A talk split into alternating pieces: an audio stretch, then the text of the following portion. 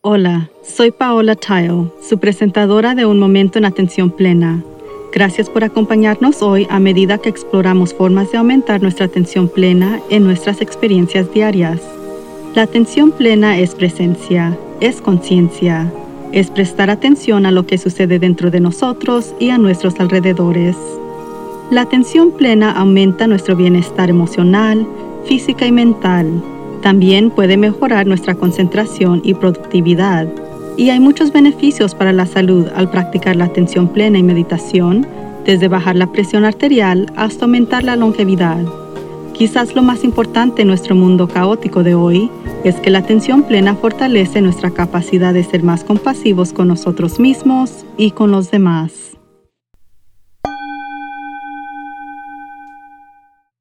Definitivamente soy una persona curiosa por naturaleza. Después de entrevistar a Jamie Matthews sobre su libro Sunroofs and Shoeboxes, donde habló sobre la curiosidad, me di cuenta de que uno de los impactos de la pandemia para mí es que me concentré mucho en un conjunto limitado de temas por los que sentir curiosidad, es decir, todo lo relacionado con la salud, y perdí temporalmente al lado alegre de la curiosidad y la exploración. Eso es bastante normal porque biológicamente cuando estamos estresados, nuestro cerebro se vuelve a un enfoque láser centrado en la amenaza percibida a nuestra seguridad o bienestar por lo que a menudo no estamos abiertos a recibir información nueva y diferente que puede contradecir lo que pensamos que ya está ocurriendo. Eso hace que sea mucho más difícil tener una imagen completa de la realidad, porque estamos dando toda nuestra atención a una perspectiva específica. Según Merriam-Webster, existen varias definiciones de curiosidad. Un deseo de saber es definitivamente uno de mis rasgos pero también es un interés inquisitivo por las preocupaciones de los demás o curiosa. Confieso que también tengo eso, pero no actúo en consecuencia con respecto al ejemplo del diccionario de vecinos, lo cual es desafiante considerando que curiosos son algunos de mis vecinos, como en otra definición de la palabra, la cual es ser extraño o tener cualidades interesantes. Mi curiosidad por lo general se centraba en pensamientos inquisitivos y el aprendizaje, actuado a través de la investigación y la observación. Ahora no es que no use el Internet todos los días y aprecio mucho la conveniencia de Google, pero la curiosidad no se trata realmente de hechos, sino de experiencias, por lo que la observación es una clave práctica para experimentar plenamente la curiosidad. La naturaleza, museos, zoológicos, viajar y probar cosas nuevas, todo alimentan la curiosidad. Antes de la pandemia hacía todas esas cosas regularmente. Además, era una observadora vida de personas y animales. Pero con los espacios públicos cerrados y aislada de la mayoría de la humanidad durante todo tiempo, mi curiosidad se marchitó con el tiempo sin que me diera cuenta. Empecé a notar que mi curiosidad está regresando, lo que tomo como otra buena señal de que la pandemia, aunque no se ha desaparecido, definitivamente se está disminuyendo. Por primera vez en más de dos años, siento ganas de viajar por carretera y tal vez un día a la playa. Me desperté esta mañana con curiosidad de dónde viene el dicho, la curiosidad mató al gato.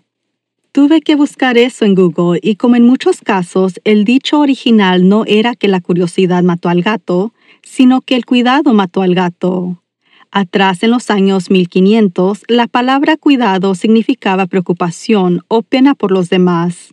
Por lo que si bien los gatos definitivamente se pueden meter en problemas debido a su curiosidad, el dicho original sigue siendo muy pertinente hoy en día, teniendo en cuenta el impacto que tiene el estrés en nuestro bienestar.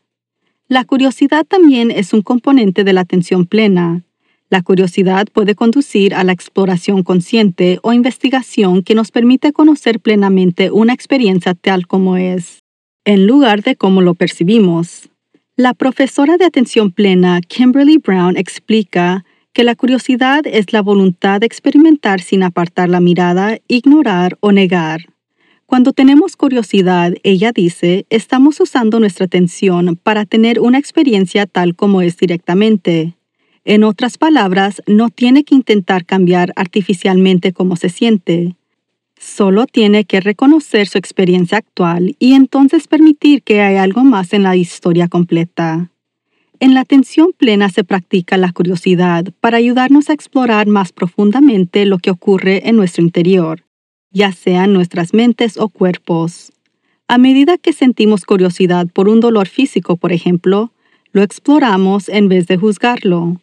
Cuanta más conciencia y curiosidad llevemos al área del dolor, más cambia el dolor.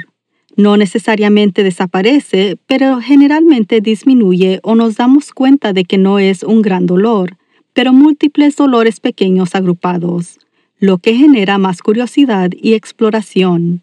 Del mismo modo con nuestras mentes, a medida que nos volvemos curiosos acerca de nuestros propios pensamientos o comportamientos relacionados con la ira, por ejemplo, nos interesamos en la totalidad de la ocurrencia en lugar de reflexionar sobre las injusticias, lo que cambia nuestra respuesta a la situación.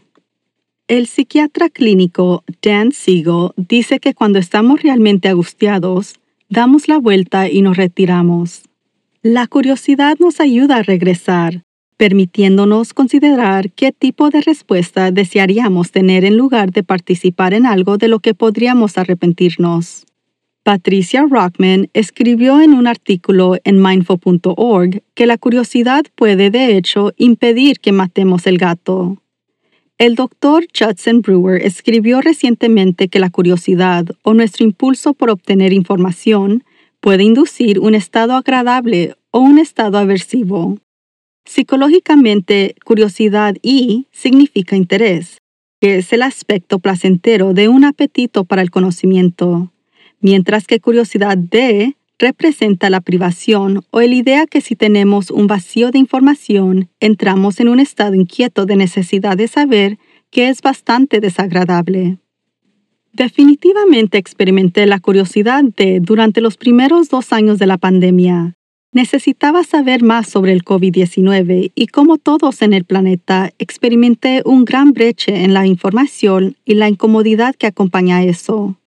Pero este tipo de curiosidad es mucho más común en circunstancias como escuchar el pitido de su teléfono con un mensaje de texto en un momento que no puede verificar y mirar lo que es.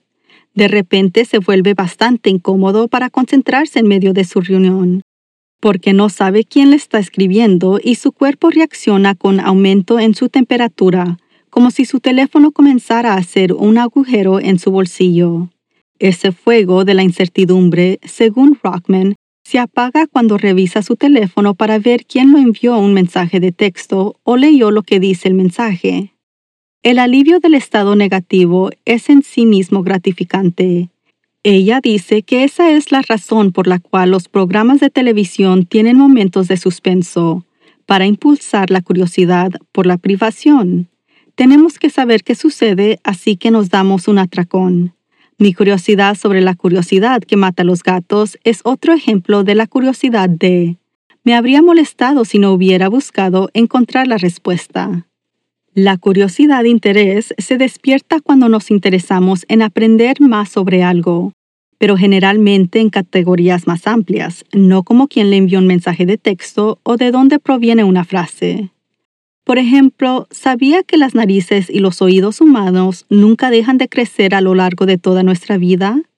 Eso es porque están compuestos de tejido blando envuelto en cartígalo, donde las células siguen creciendo mientras estamos respirando. Es posible que ya haya notado que la abuela parece tener orejas grandes o la nariz del abuelo es un poco grande, pero ¿se imagina cómo nos veremos a medida que la esperanza de vida continúa expandiéndose? ¿Qué tan grandes serán nuestras narices y oídos si vivimos hasta los 125 años o 150 años?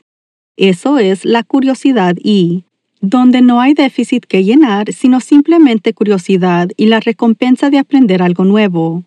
Curiosidad D se trata de llegar a un destino, mientras que la curiosidad I se trata del viaje. La curiosidad I es el aspecto que se habita en la práctica de la atención plena. La curiosidad I nos hace sentir bien. La investigación muestra que en el pico de la curiosidad, las vías de dopamina en el cerebro disparan con mayor intensidad y hay una fuerte conexión entre los centros de recompensa en el cerebro y el hipocampo donde reside parte de nuestras funciones de memoria. Adicionalmente, la curiosidad está codificada en la corteza orbitofrontal, que es donde el cerebro asigna valor a diferentes cosas. Y los primates en un estudio estaban dispuestos a renunciar recompensas como tomar un trago de agua cuando tenían sed para información. Estos estudios sugieren que la expresión sed de conocimiento realmente es más que una metáfora. Mientras que nuestro viejo cerebro se enfoca en encontrar comida y agua para sobrevivir, nuestro nuevo cerebro busca información para planificar y predecir el futuro que nos ayuda a prosperar. Entonces, ¿cómo puede cultivar más curiosidad en su vida? El psicólogo B. F. Skinner dijo, cuando se encuentre con algo interesante, deje todo lo demás y estúdielo. El sentimiento de estar interesado puede actuar como una especie de señal neurológica dirigiéndonos a áreas fructíferas de investigación. Otra forma de aumentar la curiosidad es leer mucho. Yo leo mucho tanto por trabajo como por placer e intento mezclarlo. Mis estantes para libros están llenos de todo, desde ciencia hasta misterios de asesinato, a la historia del arte y todo lo demás. No siempre termino un libro porque una vez que he leído un capítulo o dos, si no me despierta mi interés, entonces no obtengo ese éxito. Mi cerebro busca dopamina y por lo tanto no genera curiosidad. Pero igual aprendo algo, aprendo lo que no quiero saber. Sin embargo, el beneficio suele ser que yo me vuelvo curiosa. Encontré mi camino a los museos de arte e historia leyendo sobre ellos primero. Elegí mis destinos de viaje basándome en la lectura de libros o revistas. Se despierta la curiosidad y sigue la observación. Haga preguntas, incluso si cree que son preguntas tontas. Cuando conoce a alguien que tiene un trabajo interesante o es de otro país, tiene una hermosa oportunidad de explorar lo desconocido. Si las respuestas generan curiosidad, puede explorar más por su cuenta. Cuando medita y nota algo fuera de lo común en su cuerpo, como tensión o dolor, dedique tiempo a tener curiosidad al respecto. Explórelo, obsérvelo y considere cómo está esa pequeña área conectada con el resto de su cuerpo. Pregúntese qué tan complejo es todo su cuerpo. Pregúntese qué está tratando de decirle esa área incómoda. Cuando sienta malestar emocional, pregúntese preguntas al respecto. ¿Qué está tratando de decirle esa emoción? ¿De dónde vienen los pensamientos que está experimentando? La clave es no juzgar. La curiosidad puede ayudarlo a mantenerse presente sin juzgar su experiencia. En realidad es más fuerte que cualquier tipo de fuerza o fuerza de voluntad que puede usar habitualmente, y también puede traer una actitud juguetona, incluso alegre a cualquier situación. Así que preste atención hoy a lo que ve, escuche o experimente y siga su curiosidad. Entonces hágalo de nuevo mañana y al día siguiente.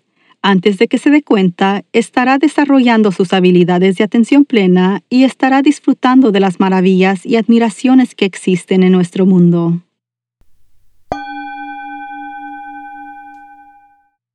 Hasta la próxima vez. Lo animo a que medite cada día y permanezca presente en la atención plena en todas sus actividades diarias. Simplemente lleve su conciencia total al momento presente para desarrollar sus habilidades de atención plena, prestando atención a cada detalle de lo que está haciendo, desde lavar los platos hasta las tareas laborales y hasta dar un paseo en pie. Su mente divagará y eso es normal. Cada vez que se dé cuenta de que está vagando, eso es atención plena. Considere lo maravilloso que podría ser el mundo si todos estuviéramos presentes en la atención plena. Usted puede ayudar a que eso suceda. Todo comienza con un momento presente en la atención plena. Por favor, suscríbase a Un Momento en Atención Plena con Teresa McKee y favor de calificar este podcast para que otros puedan encontrarnos y síganos en las redes sociales en arroba a Mindful Moment Podcast. Visite nuestro sitio web amindfulmoment.com para acceder a todos los podcasts y entrevistas. Un momento en atención plena está escrita por Teresa McKee.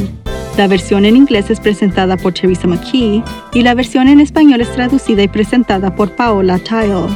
La música del comienzo es Retreat de Jason Farnham. La música del final es Morning Stroll de Josh Kirsch Media Right Productions. Gracias por sintonizar. Este podcast es producido por Work to Live Productions.